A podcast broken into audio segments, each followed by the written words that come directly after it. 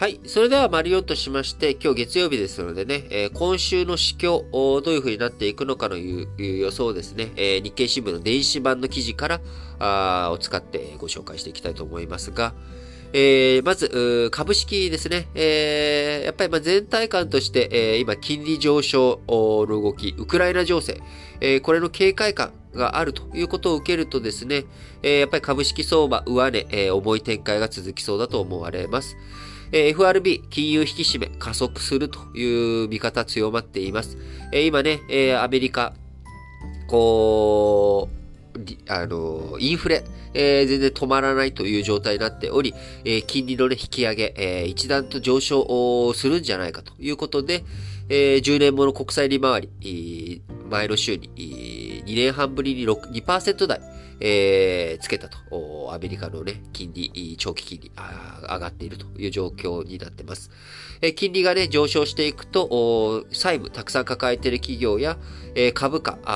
のね、指標面、えー、で、えー、割高な銘柄、売りが続いていく可能性、えー、高いということになり、えー、さらに、ウクライナ情勢のね、今週の展開次第によっては、あ引き続き売りが強まっていくんじゃないのかというふうに見られております。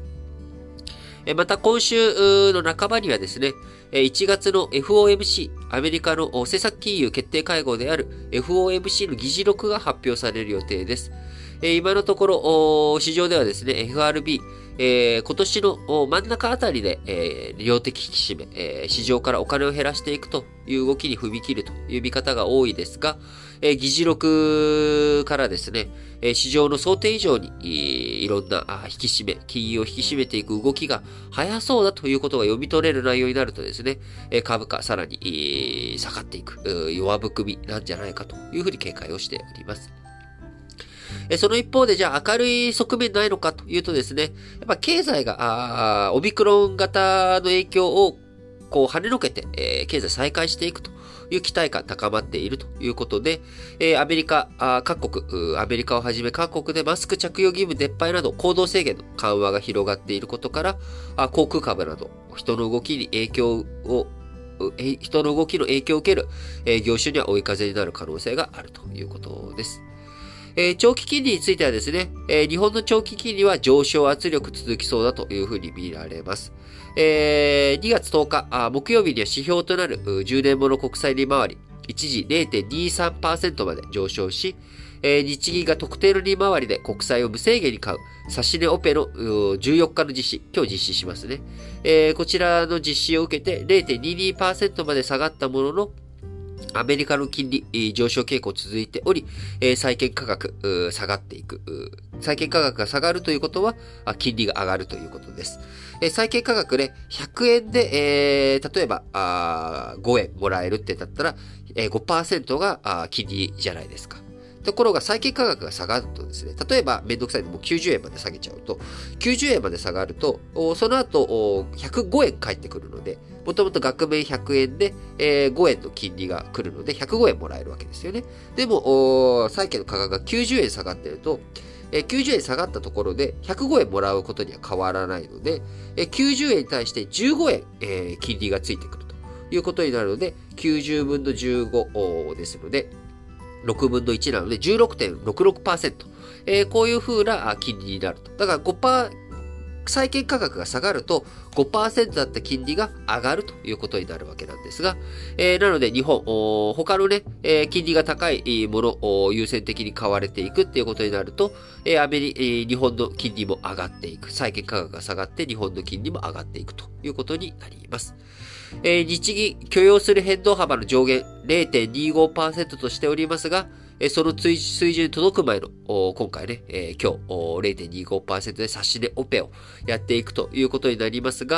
あ金利抑制効果を高めるため、連続差し値オペの制度も用意されており、え、複数日間にわたってね、実施されることもある、えー、と考えると、0.25%をめぐって日銀と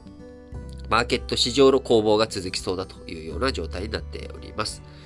えー、まあ、こういった金利の動向を踏まえまして、円相場、タイドルで小幅に円安ドル高が進みそうな勢いです。前週、アメリカ消費者物価指数 CPI の発表を受けて、タイドルで1ドル116円台前半まで下落。FRB の金融引き締めが意識される中、引き続き円はドル、タイドルで、売られやすい地合にあるということです。また、行動制限の緩和とかね、日本よりもアメリカの方が先行していくというところを受けても、まあ、あの、ドルの方が、買われていく、まあ、そういった流れになっていくのかなと思われます。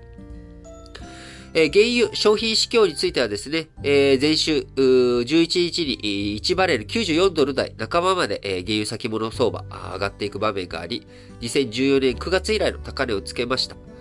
この状況の中、バイデンアメリカ大統領の発言などを受けて、ロシアのウクライナ侵攻への警戒感、一段と高まり、情勢、今現在も変わっていないというところを含めるとですね、ロシアとウクライナをめぐる情勢、こちらが相場を大きく左右していくという状況は変わらないのかなと思います。原油高とかね、こういった状況の中、天然ガス相場も引き続き小康状態というふうに見られており、今週もウクライナ情勢と景気、金利動向、これが大きく、えー、市況を左右する、そんな一週間になるかなというふうに思われます。